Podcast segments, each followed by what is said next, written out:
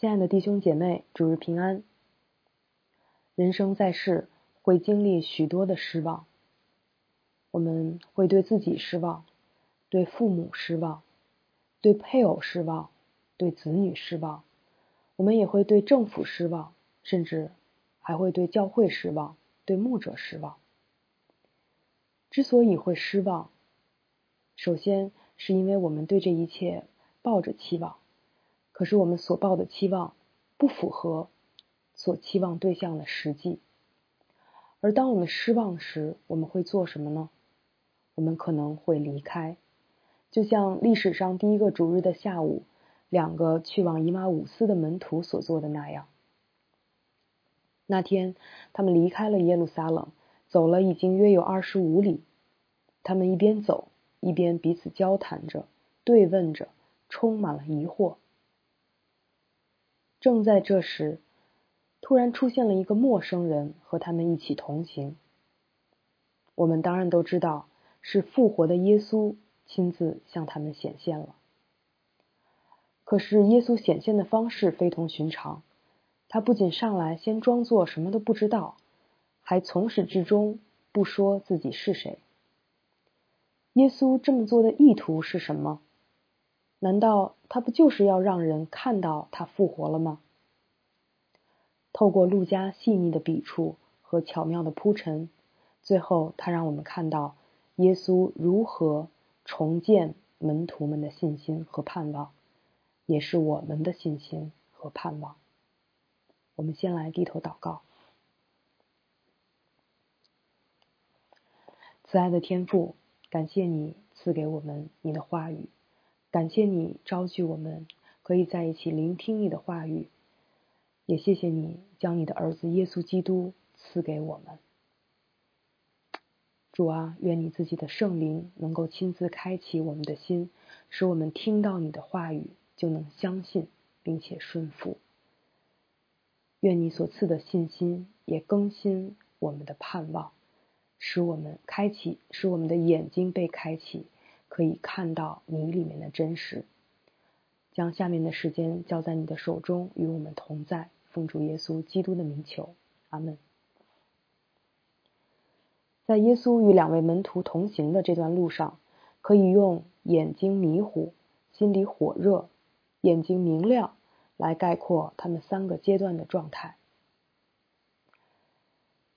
当耶稣刚就近他们的时候，不知道为什么。他们的眼睛迷糊了，不认识他，是因为复活的耶稣外形相貌全都变了，所以他们认不出来他吗？显然不是。在路加福音之前的记述中，耶稣讲过：“你眼睛就是身上的灯，你的眼睛若嘹亮，全身就光明；眼睛若昏花，全身就黑暗。”耶稣在说，一个人心中的眼睛若有光亮进来，整个人的灵性就美好，心智就健全；反之，人的灵性就堕落，心智就失序，人生也会陷入迷失、彷徨。而在原文中，“迷糊”和“明亮”这两个词都是被动语态。那到底是什么让他们的眼睛被迷糊了？后来又是什么？让他们的眼睛被明亮了呢？陆家并没有马上做出解释，而是在后面一点一点向我们揭晓。恰恰是因着他们没有认出耶稣，耶稣才成功的假装成了一个一无所知的陌生人。耶稣佯装好奇，问他们说：“你们这么热火朝天的在谈论什么事情呢？”他们就站住。脸上带着愁容。透过这个特写镜头，我们才知道这两位门徒的心情。这时，二人中一个名叫格留巴的，对耶稣这么问感到惊讶不已，说：“恐怕全耶路撒冷的人中，就只有你没听说过前天发生的事了。”他觉得奇怪，这个人应该也是刚在耶路撒冷过完节下来的。可是满城传的风风雨雨的事情，他竟然不知道。耶稣就继续问：“什么事情呢？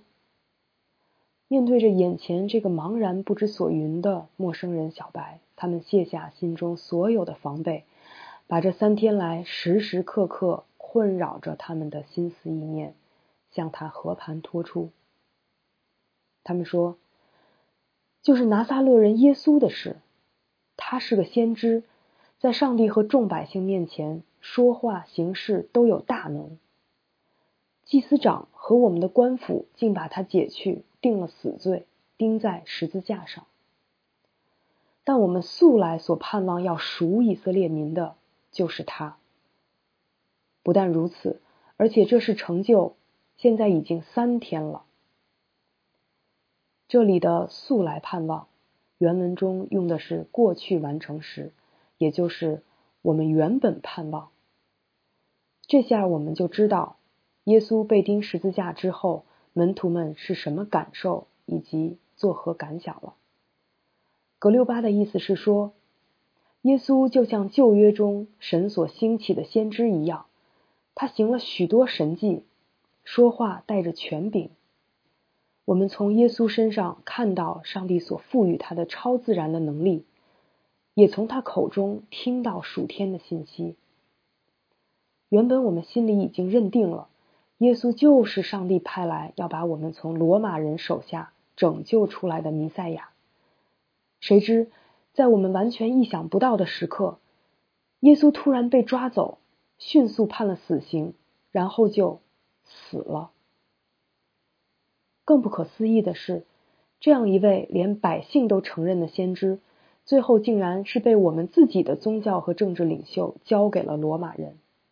而且非要用最羞辱和残酷的十字架对他处以了极刑。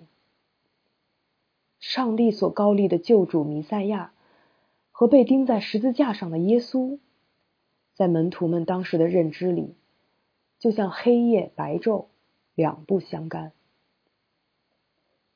对于这样一场两千多年前发生于犹太宗教政治中心的事件，我们或许感触不深。但若回想上个世纪某个春夏之交，在我们自己的政治中心所发生的风暴，我们或许更能理解彼时彼刻门徒们的感受。一个黄金十年所汇聚起来的民主浪潮和改革呼声，一夜之间被枪炮碾成玫瑰。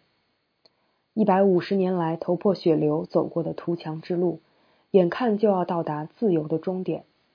最后一刻，所有的努力，终究还是被积上千年的专制传统掐得粉碎。这就是当时跟随耶稣的门徒们的心情。几百年来，对于以色列从外邦异族手下得赎的盼望，在这即将实现之日，随着那几根粗大的钉子钉下去，在他们眼前。消失殆尽。当梦被震碎的时候，只有一个词可以用来形容，叫做幻灭。而人不可一日无希望而活。幻灭若不是叫人死，就必定引人走上另一条道路，无论这条路通往何方。可是。如果那希望是在一个人身上，而这个人又死了，活着的人又该如何继续向前行呢？幸好还有一丝微弱的希望。记得耶稣曾经说过：“人子必须受许多的苦，被长老、祭司长和文士弃绝，并且被杀，第三日复活。”可是。复活得有身体啊！于是他们接着对陌生人说：“再者，我们中间有几个妇女使我们惊奇。他们清早到了坟墓那里，不见他的身体，就回来告诉我们说，看见了天使显现，说他活了。又有我们的几个人往坟墓那里去，所遇见的正如妇女们所说的，只是没有看见他。”可是，此复活非彼复活。从前，先知以利沙使书念妇人死去的儿子活过来；后来，耶稣使拿因城寡妇躺在棺材里的儿子活过来，叫管会堂的雅鲁躺在病床上的女儿活过来。但不管是谁，他们都是身体尚存，死去的时间也不算太久。况且，能叫死人活过来的是活着的先知。现在连。先知自己都已经死了，谁还能让先知？谁还能比先知更有本事，能叫他活过来呢？这两个门徒把话说到这里，我们基本上就能完整的脑补出过去这几天门徒们所经历的了。耶稣被捕前，带着门徒们上橄榄山，勉励他们祷告，免得入了迷惑。可那时他们已经忧愁的不行，根本无法面对。等到耶稣突然被捕、被审判、被钉十字架，门徒们已经吓得魂飞魄散。他们原本盼望的弥赛亚，如今竟被领袖彻底否定，甚至不惜处以极刑。那灭顶之灾似乎也会随时临到他们自己头上。在一片哀戚。绝望崩溃中，勉强挨过了两天，带着极度的忐忑和一丝丝渺茫的希望，想看看第三天会发生什么。结果却听到妇女们跑回来说：“耶稣的身体不见了。”尽管妇女们还说看见了天使显现，说他活了，但是姐妹们的话哪能信呢？说不定是哀伤过度，出现幻觉了，也未可知。蹊跷之间，几个弟兄们也去看了，的确，坟墓已空，裹尸的细麻布也在那里，却唯独没有看见耶稣。门徒们觉得没有具体证据足以使他们重拾盼望，于是他们不仅继续满怀着破碎的伤痛，还陷入了。怀疑的光景。就这样，格留巴和另一个门徒，有可能是他的妻子，离开了耶路撒冷，往以马五斯走去。一路上，二人带着满腹的疑惑，彼此交换意见，试图把这一连串的事情捋清楚。而就在这时，他们碰上了一位一无所知的局外人，和他们同行。当他们诉说完心里的这一切，这个陌生人对他们说：“无知的人呐，先知所说的一切话，你们心里信的太迟钝了。基督这样受害，然后进入他的荣耀，不是应当的吗？”接着就从摩西的话给他们讲起。早在创世之初，人类始祖亚当夏娃被蛇引诱犯罪的时候。上帝审判了蛇、女人和男人，同时也许下了他的拯救计划。女人的后裔中有一位救赎主要来，他要伤蛇的头。这位救赎主要成为人的样子，以和平与公义担当永远的政权。但他要成就救恩所必经的，却是受苦和死亡。而最终，这位救赎主。会战胜死亡，永远的活着。你们看，在拿撒勒人耶稣的身上，这一切预言不都应验了吗？这位陌生人的话，使那两个门徒茅塞顿开。他对众先知话语的讲解带着能力，竟然把他们心中的疑惑一一解开了，并且给出了答案。不知不觉中。他们原本已经降到冰点的心，渐渐有了温度。想到耶稣时的飘摇不定和模糊不清，也慢慢有了支点。原来拿撒勒人耶稣真的是弥赛亚，并且已经从死里复活了。正说着话，以马五斯快要到了，见这个陌生人还要继续往前。他们不舍，就强行挽留，说：“时候晚了，日头已经平息了，请你同我们住下吧。”那人就进去要同他们住下。到了吃饭的时候，那人拿起饼来，注谢了，掰开，递给他们。正当这时，他们的眼睛忽然开了，认出眼前这人是主。在刚刚过去的那几天漫长黑暗的日子里，门徒们万分惊恐，四处躲藏。从克西马尼园被捕。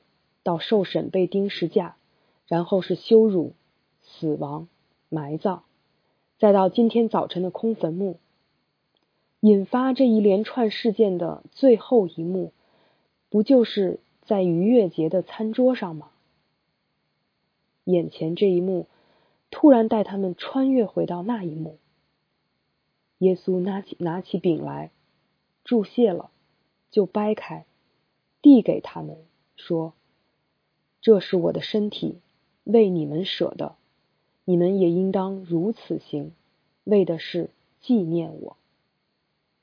饭后也照样拿起杯来说：“这杯是我血所立的新约，是为你们流出来的。”原来是天国的君王为了救赎我们，道成肉身来到世上，为我们流血舍命。又从死里复活，战胜了罪和死亡。可就在他们认出的那一瞬间，耶稣忽然不见了。他们就回想刚才那一路，主如如何亲自走到他们身边，倾听他们内心的伤痛和质疑，给他们讲解圣经。然后他们就彼此说：“那一路，我们的心岂不是火热的吗？”就仿佛那些坐在耶稣脚前听到的日子。为什么耶稣一上来没有亮明自己的身份？又是什么让门徒的眼睛迷糊？还记得路加讲的财主和拉萨路的比喻吗？故事的结尾，在阴间受苦的财主恳求亚伯拉罕打发拉萨路到他家去现身说法。免得他们也来这儿，也来这痛苦的阴间。亚伯拉罕说：“他们有摩西和先知的话可以听从。”他说：“我祖亚伯拉罕呢？不是的。若有一个从死里复活的到他们那里去，他们必要悔改。”亚伯拉罕说：“若不听从摩西和先知的话，就是有一个从死里复活的，他们也是不听劝。”不是眼见能叫一个人降服于上帝的大能和权柄，唯独对神话语的信心，才能使人真正回转到神的面前，得着盼望的重建。如果门徒们对耶稣的复活没有信心，那就算复活的耶稣站在他们面前，他们的生命也得不着益处。但是，当神的话语苏醒他们的心，温暖他们的心，他们就能够相信，并且看见，从而对将来的事有盼望。因为信是所见之事的实底，是未见之事的确据。当复活的耶稣一如既往向门徒们讲解神的话语时，那一刻。圣经与圣灵在他们心中同证，并且在他们心中的感动同证，耶稣就是神的儿子。所以，就在他们认出耶稣的那一瞬间，耶稣就消失不见了，因为耶稣已经在他们的心灵中完成了信心重启的工作。当神的话语再次提升他们的信心。使他们的信心完成了向着复活的一跃，这对于耶稣复活的信心，就再次扭转他们的方向，调转他们的脚步。这两个门徒不顾太阳已经落山，立刻起身回耶路撒冷去。到了耶路撒冷，他们就遇见十一个使徒和其他门徒聚集在一处。使徒们说：“主真的复活了，他已经向彼得显现了。”这两个门徒就把耶稣如何在以马五斯路上向他们显现的情形又讲述了一遍。是什么让四散的、幻灭的门徒们重新聚到了一处？是复活的耶稣。他们原本的盼望并没有落空，不仅没有落空，它远比他们所能想象的更大。他是救主弥赛亚，他是上帝的独生爱子，他是战胜死亡的永恒生命。他是闯入破碎人间的美好天堂，在我们人生的每一段路上，耶稣复活的耶稣亲自就近我们，与我们同行，向我们说话。他是又真又活的救主，在我们每一次的失望和痛苦中，建立我们的信心，更新我们的盼望。正如路加福音一开始施洗约翰的父亲祭司撒加利亚所预言的那样，因着上帝的怜悯慈爱，从天而来的晨光就要照耀我们，照亮坐在黑暗和死亡阴影里的人，引领我们踏上平安的路途。愿复活的耶稣照亮我们心中的眼睛，重建。永恒的盼望，我们低头来祷告。复活的救主耶稣基督，感谢赞美你。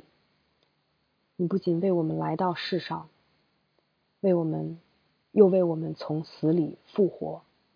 你不仅重建我们的信心，也重建我们的盼望。唯愿你开启我们心中的眼睛，照明我们心里的幽暗。使我们能够全然的相信你，相信你的复活，相信你就是永恒的生命。愿你，愿你的话语再一次更新我们的信心和盼望的时候，我们就能够全然顺服到底，使我们的人生以你为我们的方向。听我们如此的祷告。奉主耶稣基督的名求，阿门。